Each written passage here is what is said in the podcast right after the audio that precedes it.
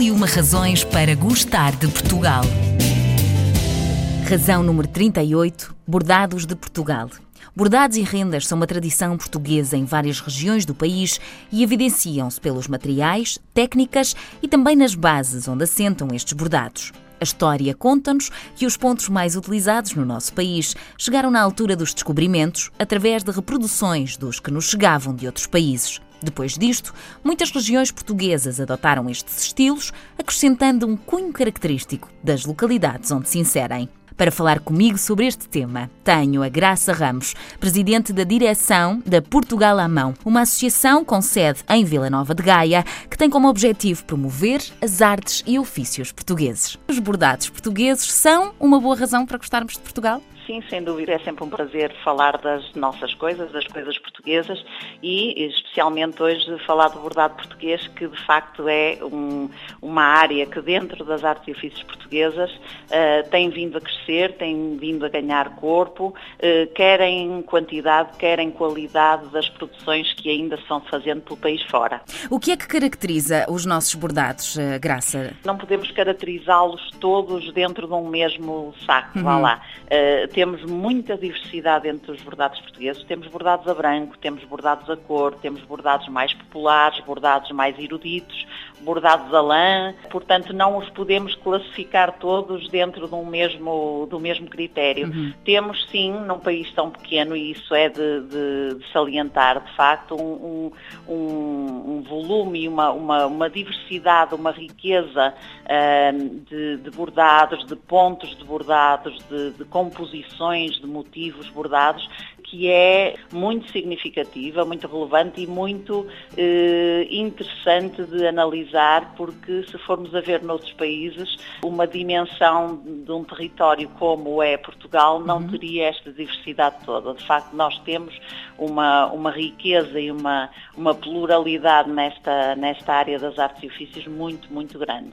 No caso da Associação Portugal à Mão, eh, como é que esta associação atua na preservação destas tradições? Ora bem, nós, nós temos um objetivo que é estudar, investigar todas estas áreas, todas estas atividades ligadas às artes e ofícios portugueses e estudá-las para quê? Eh, com um objetivo muito concreto, com o objetivo de dar a conhecer a sua história, eh, promover a sua história e a sua forma de ser tradicional e promover também uma, uma chegada destas artes e ofícios tradicionais um, a, a modos de vida mais contemporâneos, à nossa atualidade de hoje uhum. e conseguir colocá-los nos nossos mercados hoje, eh, aqui em Portugal ou fora, de uma forma contemporânea, ainda que não perdendo a sua identidade portuguesa e sempre ligada aos saberes fazer e às tradições eh, que fizeram com que estas artes permanecessem nos tempos e, e, tenham vindo a criar todo este vínculo ao nosso território português, não é? Uhum. E como é que tem sido a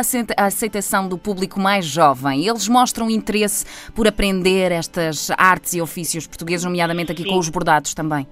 Sim, cada vez mais promovemos alguns workshops e alguns cursos de formação mesmo uhum. Uh, que tentam sempre ir ao encontro do que as pessoas nos pedem, uhum. que, que, gostavam de aprender, gostavam de qualificar os seus, as suas competências e, uh, para lhe dizer, o, o ano passado tivemos uh, um workshop em bordado arraiolos, uh, tivemos um workshop em, um workshop não, um curso de formação mesmo, mais longo, portanto, em bordado português, os pontos principais do bordado dos vários bordados uhum. portugueses. Este ano estamos mais voltados para a área da tecelagem, que uhum. também é uma área muito interessante dentro do têxtil, mas no último trimestre, por exemplo, vamos repor uma nova edição do, do workshop de bordado arraiolos, porque de facto é sempre um workshop que tem muito muito, muita aceitação e as pessoas eh, gostam sempre muito de, de, frequentar e de ficar a saber como é que se faz o, o ponto de arraiolos, os famosos tapetes de arraiolos, não é? Com isto, Graça, podemos dizer então que os nossos bordados estão assegurados para as próximas gerações?